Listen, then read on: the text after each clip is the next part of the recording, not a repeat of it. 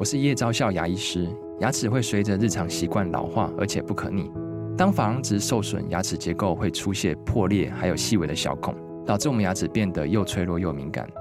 这边我真心推荐贝欧尼修复牙膏，内含 BioHAP 成分，搭配正确的刷牙习惯，经科学实证，可在两周有效让牙齿再矿化，修复受损珐琅质的细微小孔。相关资讯及购买通路，请参考资讯栏连结。美好的旅行像天堂，糟糕的旅游是业障。大家好，欢迎收听消业障旅行团，我是各位的随团领队 Brian。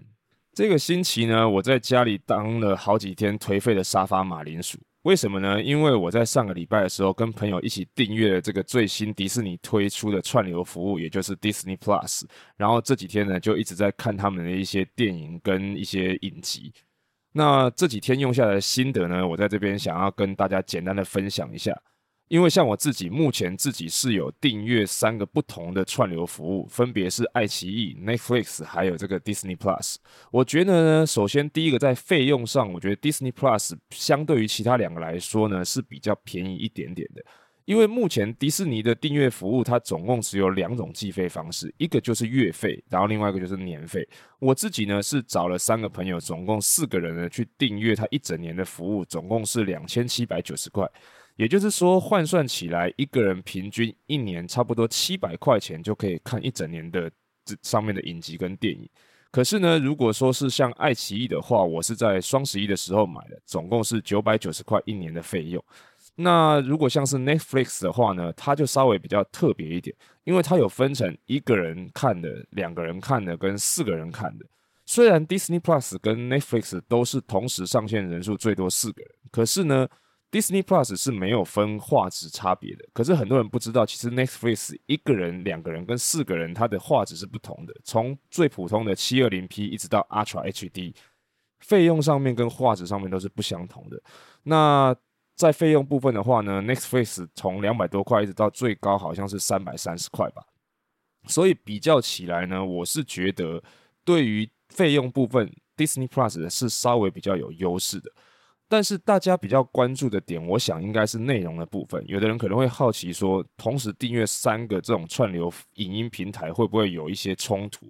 其实我自己是觉得还好，因为像我自己订阅三个不同的服务，我觉得像是爱奇艺的话呢，它比较内容的部分都是比较倾向，我自己都会收看一些大陆的影集啦，像我老婆会看一些大陆的连续剧。或者是说，像是韩国、台湾、大陆一些综艺节目，像是《这就是街舞》啦，或者是《奔跑吧》之类的这样子的节目居多。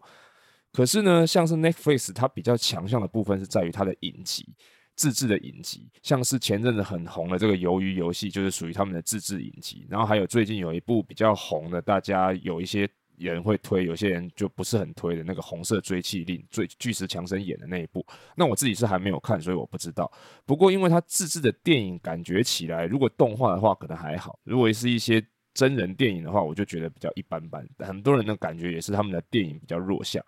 可是呢，Disney Plus 就完全不一样了，因为大家都知道嘛，它本身就包含除了他自己自制的电影跟影集之外。还有皮克斯，还有漫威，像是美国队长这些影片。除此之外呢，还有这个国家地理频道的影集或者是一些电影。所以我觉得这三个在内容的部分上面是不太冲突的。像我这几天最看最多的就是这个上一集大家有跟大家提到的这个英国地狱厨神 Gordon Ramsay 呢，他自己的这个国家地理频道的影集。他呢，就是去到世界各地不同的地方，然后找当地的主厨，然后学习他们当地的料理啦、食材啊、香料啦，然后在一个礼拜时间呢，去准备一场小小的比赛。我觉得还蛮有趣的，而且他用的一些食材都还蛮特别的，什么蜘蛛啊、鳄鱼啊，还有一些奇奇怪怪的东西，我觉得还蛮好看的。但是呢，这个。这三个串流平台呢，我觉得如果在费用跟内容上面的话呢，各有优劣，内容的部分也是。但是呢，使用的界面上面呢，这个 Disney Plus 好像稍微的就比 Netflix 稍微弱一点点。为什么这么说呢？因为呃，我自己的好朋友，也就是在这个节目当中常常跟大家提到这个小张，他也有在用这个 Disney Plus。可是呢，他跟我说，他一开始的时候完全找不到字幕要在哪里调，所以呢，他第一部看的影集呢，完全是用听的，听这个英文的内容。所以其实很吃力。所以我觉得可能在界面的使用上面，Disney Plus 还有稍微要努力的地方。不过啊，当我在跟另外一个朋友聊到这件事情的时候啊，他竟然是跟我讲说，我以为你们领队在看影片的时候都可以不用用字幕，直接用音听就能够听懂。这个时候我就跟他讲说，怎么可能？我看影片就是要为了要放松，或者是为了要休闲，我干嘛在这个时候还要去练习英文听力？有字幕的时候当然是用字幕啊。而且啊，其实说到英文程度这件事情啊，我一直都以为，也一直都觉得我自己的英文能力跟英文程度是很普通的。为什么会这么说呢？是因为我自己真的认识很多那种英文程度非常好的领队，有一些人呢是他们是英文科系毕业的，有一些呢曾经出国留学过，甚至有一些他们从小就直接是从在外国长大的。像我自己就曾经有认识一个女领队，他们家呢一开始就是住在南美洲，所以她从小到大呢，她的母语其实是西班牙文，所以她除了会中文之外呢，还会西班牙文跟英文。所以跟他们这些人比起来，我真的觉得我自己的英文程度真的是很普通的。不过呢，其实说真的，带团英文能力有没有要需要到非常好？我自己是觉得一般般。当然，我在这里不是说英文不重要，只是大家可以想象一下，平常我们带台湾人出国的时候，因为你的团员就是台湾人，大部分你在跟团员介绍历史、人文、风土民情的时候呢，其实你都是讲中文的。真正需要讲英文的时候，大部分都是在机场的时候啦，或者是饭店 check in 啊，或者是你在外面要去订餐，或者是订票、订车等等的时候，你才会讲到英文。你最常会讲英文的人，其实就是你的司机。所以呢，在英文程度的方面，大概就是一般般日常对话可以讲的话。其实就差不多了，而且呢，之前在之前的节目当中有跟大家提到过说，其实领队一开始入行的时候会先从东南亚的团带起，主要的原因就是因为一开始在东南亚的时候，你会有导游教你怎么样去做很多的事情，而且导游都是讲中文的。等到你比较熟练了之后呢，才会让你去到国外，然后遇到一些可能没有导游，或者是有导游但是他讲英文的状况。可是呢，有一些人可能他们英文程度比较好的时候，就会觉得说，那有导游讲中文跟讲英文有什么差别？像我自己的小朋友，他们的英文老师就曾经问过我一个问题，说，国外有导游，那他就算讲英文，应该也是很轻松吧？但是我就回答他说，那我问你一个问题，看你有没有办法回答我。我问他说，你英文程度，你是英文老师，应该还不错吧？那我请问一下，新石器时代的英文要怎么说？然后这个英文老师很有趣的就回答我 New Stone Age，但是我说实在话，如果各位去查一下，你就会发现，其实如果要以专业专有名词来说的话，新石器时代并不是讲 New Stone Age，它是 Neolithic。那说真的，我也不是要在这边展示说我的英文能力有多厉害，然后前面在凡尔赛就是跟大家装客气这样，因为事实上呢，有的时候你出团的时候。准备工作比你的英文程度来的要更重要。为什么这么讲呢？其实是因为有一次呢，我第一次要去土耳其的时候，那个时候呢，我想说我自己心里面、脑海里面想的也是一样，就是国外有导游，而且他就会讲英文，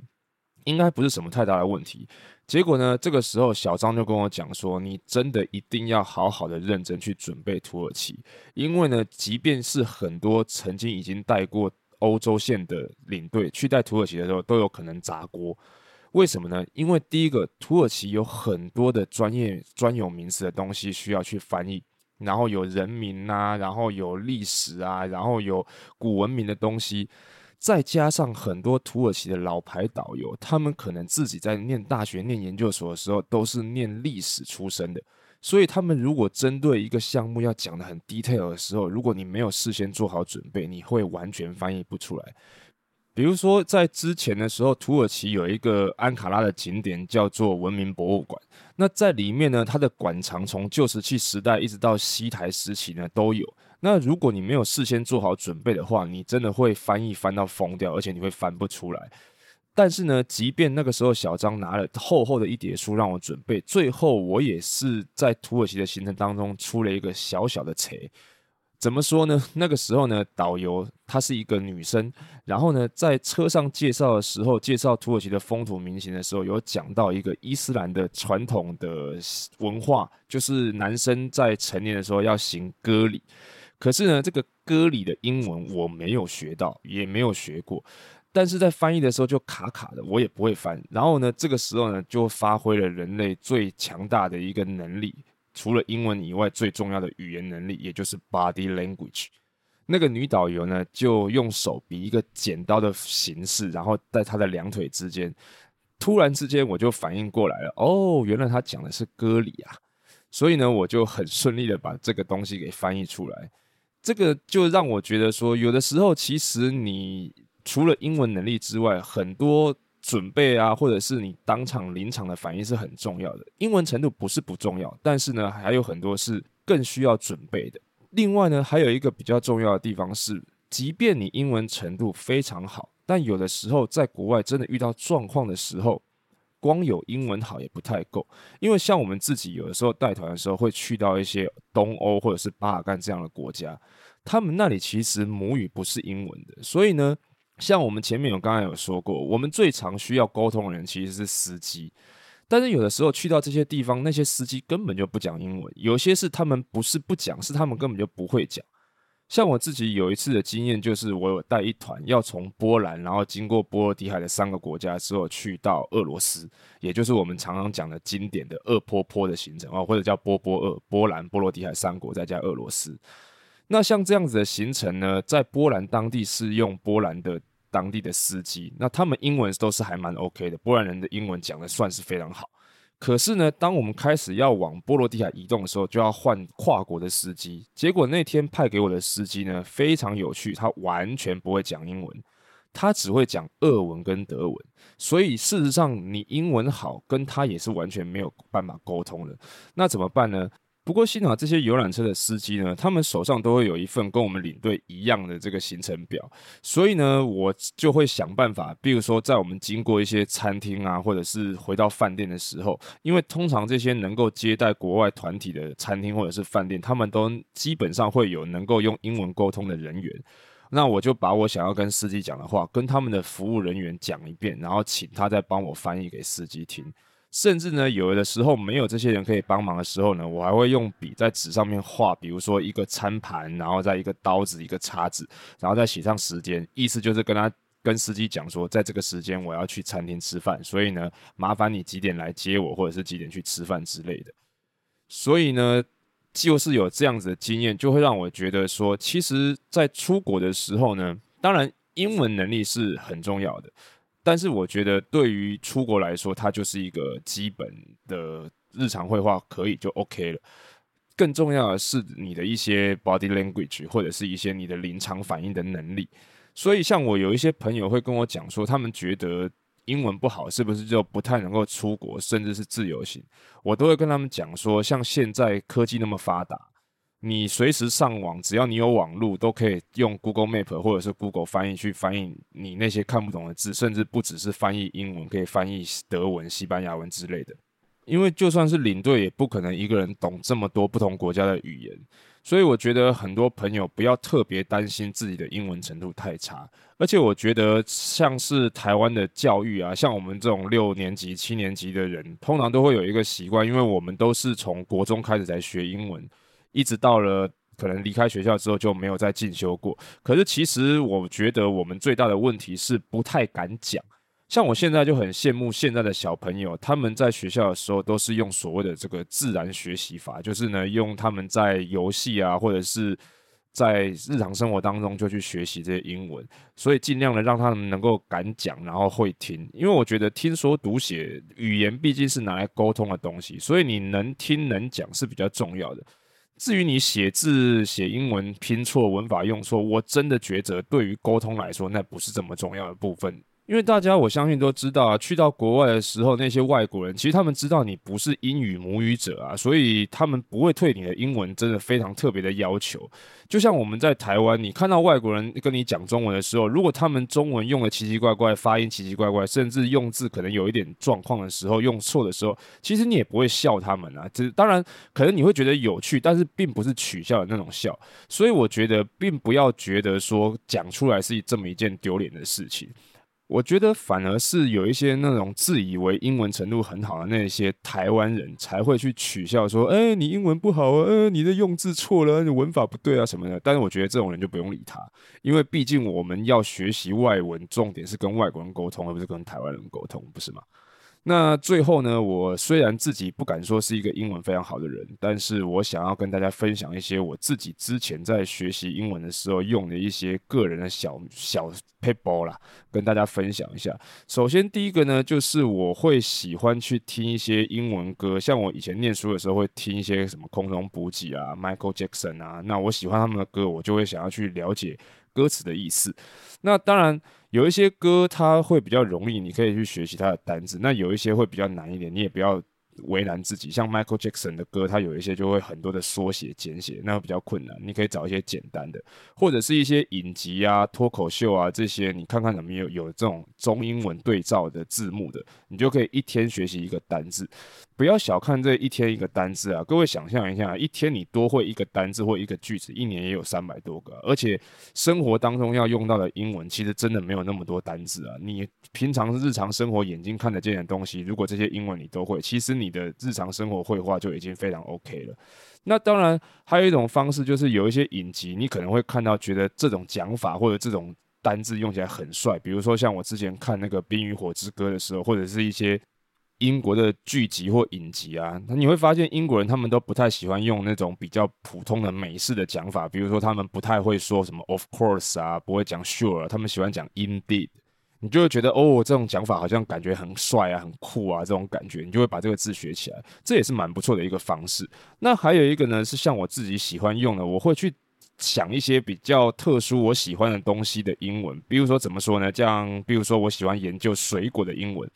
知道苹果啊、麻辣、榴莲啊，甚至什么 lemon 啊、酸啊的英文是什么？其实很多的水果，其实你可能都不知道要怎么讲。但是你慢慢的对自己有兴趣的水果，或者是任何的物品，你去学习它的英文之后，你慢慢的你懂得字的多了之后，你就如知道怎么样去形容。尤其是当你不知道一个字要怎么说的时候，当你懂得越多的单字，你就知道怎么样去形容这个东西。比如说，像我之前曾经在车站遇过一个事情，就是呢，有一个外国人他要跟一个台湾的女学生问现在几点，然后呢，因为那个时候是四点，那个女学生好像突然忘记了四点整点要怎么讲，所以在在那边把 four o'clock 就在那边 four four four 讲讲半天，没有办法讲出一句 four o'clock。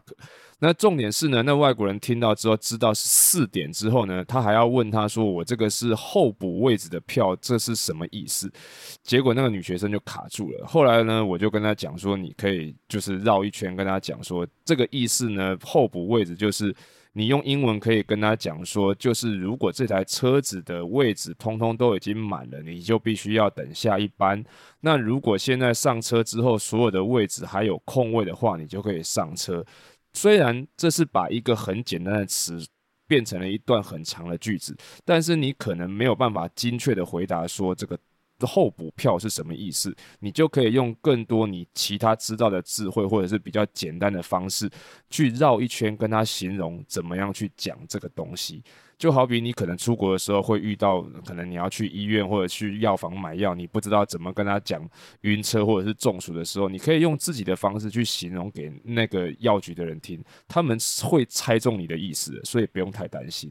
那么以上呢，就是今天我想要跟大家分享的一些我使用 Disney Plus 的心得啦，还有对于出国是会不会担心自己英文不够好，不用太烦恼的这件事情的一些想法。呃，不知道大家会不会喜欢这样子的内容？如果各位有任何的建议或者是指教呢，都欢迎你们到 Apple Podcast 上面去留言告诉我，或者是呢，你也可以直接在消业障旅行团的 IG 上面私讯跟我说。当然，更欢迎各位能够直接 email 告诉我你的想法，或者是你有什么想要跟我分享都 OK 哦。